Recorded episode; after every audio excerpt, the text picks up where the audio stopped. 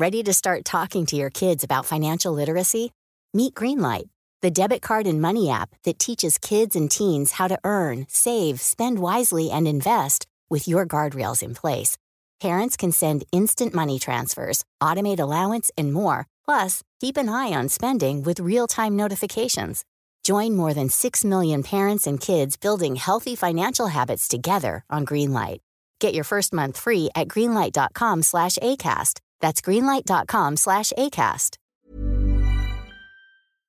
¿Es el colapso de FTX el colapso del castillo de naipes de los criptoactivos? Veámoslo. El colapso de FTX, como previamente el colapso de Three Arrows o previamente el colapso de Luna y Terra USD, ha llevado a mucha gente a afirmar que toda la industria de criptoactivos, que todo lo que suene a criptoactivo es necesariamente un fraude y que estos colapsos justamente muestran lo que algunos venían diciendo desde hace tiempo, que todo es una estafa piramidal, una enorme burbuja que tarde o temprano terminaría desmoronándose como se está desmoronando ahora. Y ciertamente uno puede argumentar que todo lo cripto es una burbuja, un castillo de naipes, un esquema especulativo que tiene necesariamente que colapsar, pero debería hacerlo con buenos argumentos. Y decir que como FTX o como Luna y Terra USD o como Three Arrows han colapsado, entonces todo lo que suene a cripto necesariamente es un fraude, un esquema piramidal o una burbuja especulativa, no es un buen argumento. Y no es un buen argumento porque, por un lado, confunde a los operadores del mercado de criptoactivos con el objeto de inversión en el mercado de criptoactivos, y por otro lado confunde las distintas categorías, las distintas tipologías de los objetos de inversión en el mercado de criptoactivos. Empecemos por el primer error, la confusión entre sujetos y objetos dentro del mercado de criptoactivos. FTX, Alameda Research o Three Arrows son sujetos, son operadores, son personas físicas o en este caso jurídicas que participan en la compra-venta de criptoactivos, sujetos. Y por otro lado, tenemos los objetos de inversión, como puede ser Bitcoin, como puede ser Ethereum, como puede ser Tether, como puede ser Solana, como pueden ser una enorme variedad de criptoactivos. Luego veremos que entre ellos hay enormes diferencias. El colapso de FTX, el colapso de Alameda Research, el colapso de Three Arrows son colapsos de sujetos, de inversores, de operadores en el mercado de criptoactivos.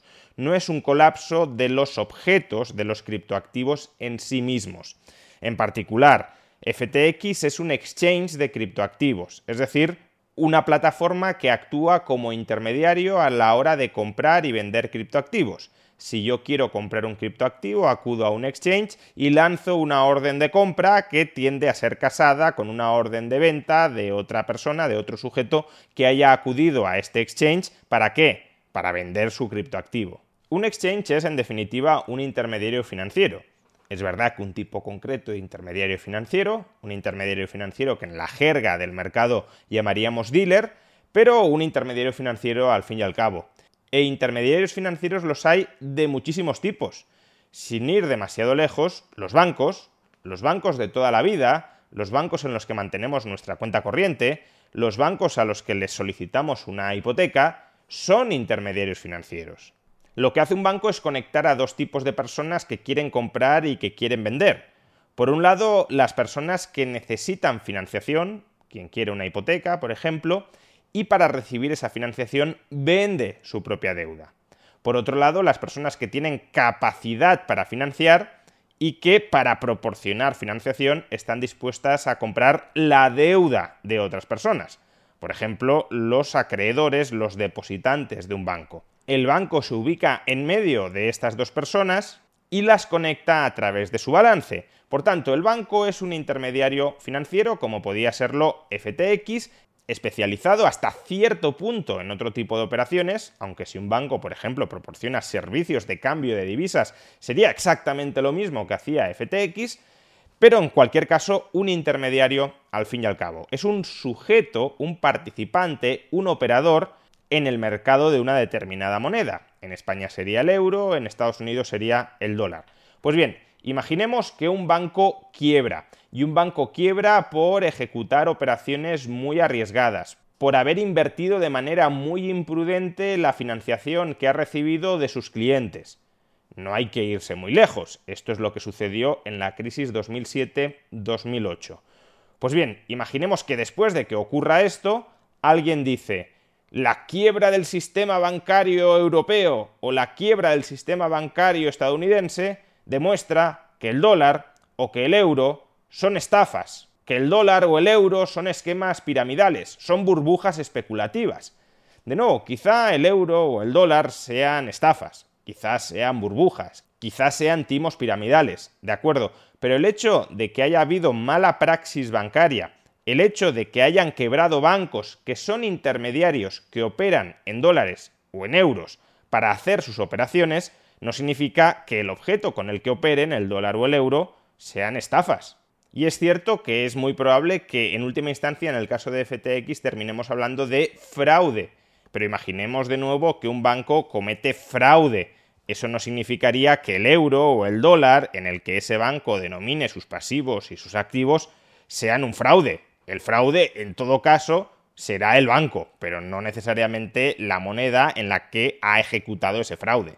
Y lo mismo con Alameda Research o con Three Arrows, que eran hedge funds en criptoactivos si nos encontramos con un fondo de inversión que termina quebrando porque ha invertido muy mal o porque ha desarrollado prácticas fraudulentas, como podía ser, por ejemplo, Bernie Madoff, eso no significa que si ha invertido en activos denominados en dólares o en euros, el dólar o el euro sean estafas porque ese fondo de inversión ha ejecutado una estafa. No tiene nada que ver una cosa con la otra. De nuevo, quien lo habrá hecho mal quien lo ha hecho históricamente mal, porque tenemos muchos ejemplos de estafas, de timos piramidales orquestados en euros o en dólares, habrá sido ese participante concreto, ese actor económico concreto dentro de la economía y dentro del mercado de euros y de dólares, pero no en sí mismo el euro o el dólar. Pues lo mismo aquí, el hecho de que dos hedge funds que hayan invertido en criptoactivos hayan desaparecido por el tipo de operaciones ultra arriesgadas que llevaban a cabo,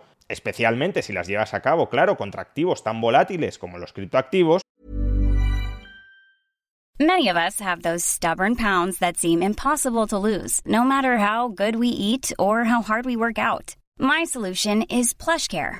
PlushCare is a leading telehealth provider with doctors who are there for you day and night to partner with you in your weight loss journey. They can prescribe FDA-approved weight loss medications like Wagovi and Zepbound for those who qualify Plus, they accept most insurance plans. To get started, visit plushcare.com slash weight loss. That's plushcare.com slash weight loss. I'm Sandra, and I'm just the professional your small business was looking for. But you didn't hire me because you didn't use LinkedIn jobs. LinkedIn has professionals you can't find anywhere else, including those who aren't actively looking for a new job, but might be open to the perfect role, like me.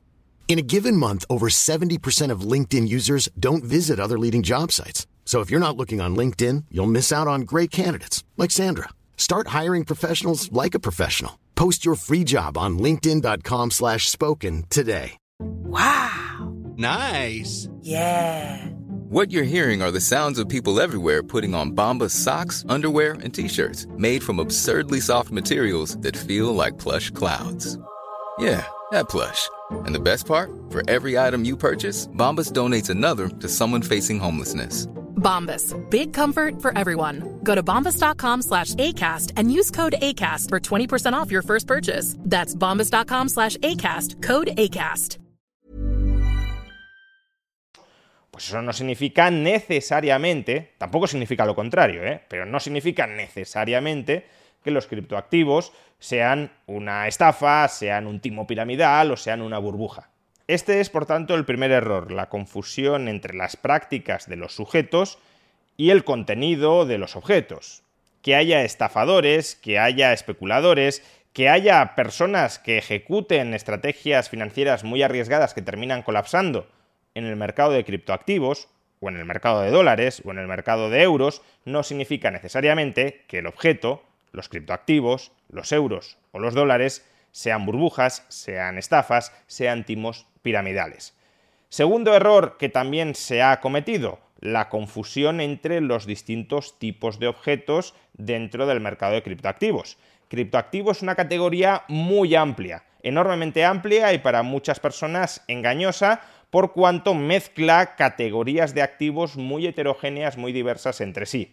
En todo caso, yo la sigo utilizando porque más o menos nos permite orientarnos sobre qué estamos hablando, aunque es cierto que puede inducir a confusión. En todo caso, se trata de una categoría muy amplia. Sería como hablar de divisas, o sería como hablar de acciones, o sería como hablar de renta fija. Y creo de nuevo que aquí todos entendemos perfectamente que el hecho de que haya divisas que sean hiperinflacionarias, que sean un timo piramidal orquestado por los propios estados, o el hecho de que haya acciones que tengan detrás proyectos empresariales absolutamente fallidos, o el hecho de que existan bonos que hayan sido emitidos por estados quebrados, no significa necesariamente que todas las otras divisas sean hiperinflacionarias, que todas las otras acciones también hayan sido emitidas por empresas abocadas a la quiebra, o que todos los bonos son emitidos por estados en bancarrota. Lo mismo con los criptoactivos. El hecho de que Terra, USD o Luna hayan colapsado no significa necesariamente que el resto de criptoactivos deban colapsar. Repito, tampoco significa lo contrario.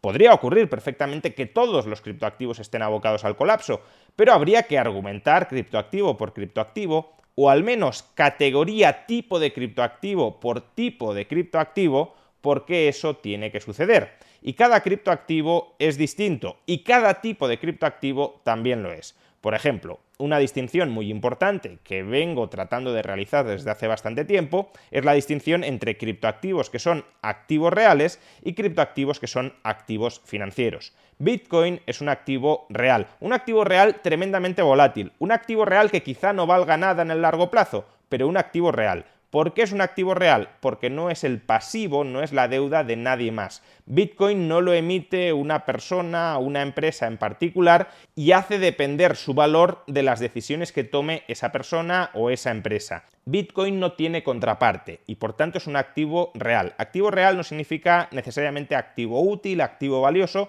significa simplemente que no es la deuda de nadie más y Bitcoin no es la deuda de nadie más.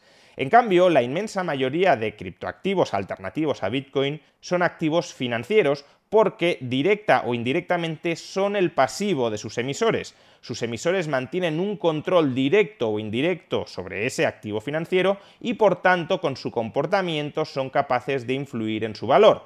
En el caso de Luna y de Terra USD, como ya explicamos en el vídeo que dedicamos a esta cuestión, claramente son activos financieros y por tanto lo que colapsó con Luna y con Terra USD es un criptoactivo financiero, lo cual, repito, no tiene nada que ver con Bitcoin más allá de que sean criptográficos. Pero eso sería tanto como decir que el bolívar venezolano o el peso argentino son lo mismo que el franco suizo, porque los dos tienen sus versiones de billetes impresos en papel. El hecho de que estén impresos en papel no los convierte en el mismo tipo de activo, ni siquiera el mismo tipo de activo financiero. Pues aquí tres cuartos de lo mismo. Si se quiere argumentar que los criptoactivos como categoría en general están abocados al colapso, o son una burbuja, o son un timo piramidal, habrá que analizar cada uno de los criptoactivos en concreto o cada uno de los tipos de criptoactivos en concreto. ¿Por qué los criptoactivos financieros son una burbuja? Por esto, por esto y por esto. ¿Por qué los criptoactivos reales son una burbuja? Por esto, por esto y por esto. Lo que no se puede hacer es tomar un tipo concreto de criptoactivo, Terra USD, por ejemplo, analizar su colapso y decir, bueno, esto va a ocurrir con todos los criptoactivos. No tiene nada que ver. En este caso se comete una confusión entre objetos dentro del mercado de criptoactivos un error similar al que cometeríamos si dijéramos, como las acciones de Facebook han caído un 75%, todas las acciones del mercado mundial están condenadas a caer un 75%. No tiene nada que ver una cosa con la otra.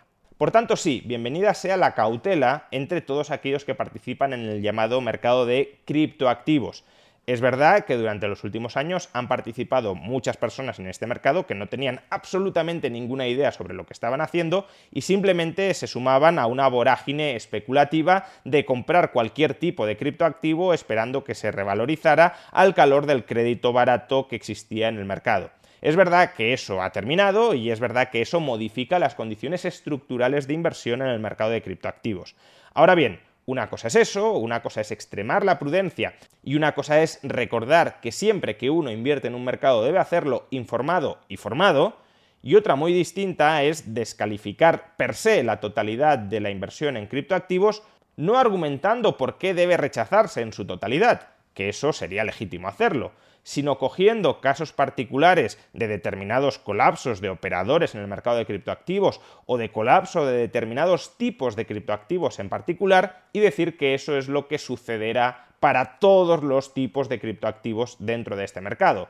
Ese es un argumento falaz, es un argumento tramposo que denota que quien está criticando el mercado de criptoactivos desde fuera comete un error parecido a quienes defendían el mercado de criptoactivos desde dentro sin estar suficientemente formados e informados. Es bueno que baje la marea, que comprobemos quiénes están desnudos y que se purgue aquello que se tiene que purgar. Solo de esa manera permanecerán dentro del mercado de criptoactivos o dentro de cualquier otro mercado, porque esta regla es aplicable a cualquier mercado, aquellos sujetos y aquellos objetos que sean realmente sanos y que sean realmente sólidos.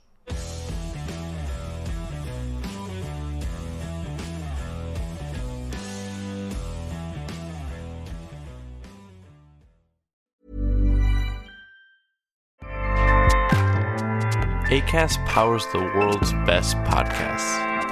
Here's a show that we recommend. Are you a reality TV junkie? Do you ever think, dang, wish I had someone to talk to about all the trash TV that I watch? Well, look no further, garbage lover, because Reality Gaze is a podcast for you. Hello, I'm Maddie. And I'm Poodle, and we're the Reality Gaze. We talk about all your favorite unscripted shows like The Golden Bachelor, Love is Blind, and TLC's big, messy behemoth 90 Day Fiancé. And if you're driving to work, folding laundry, or just pretending to listen to your husband talk about sports, Just put on the pod, and you've instantly got two gay besties spilling all the tea and reading these people for filth. so come at us, y'all. Find Reality Gaze wherever you listen to podcasts.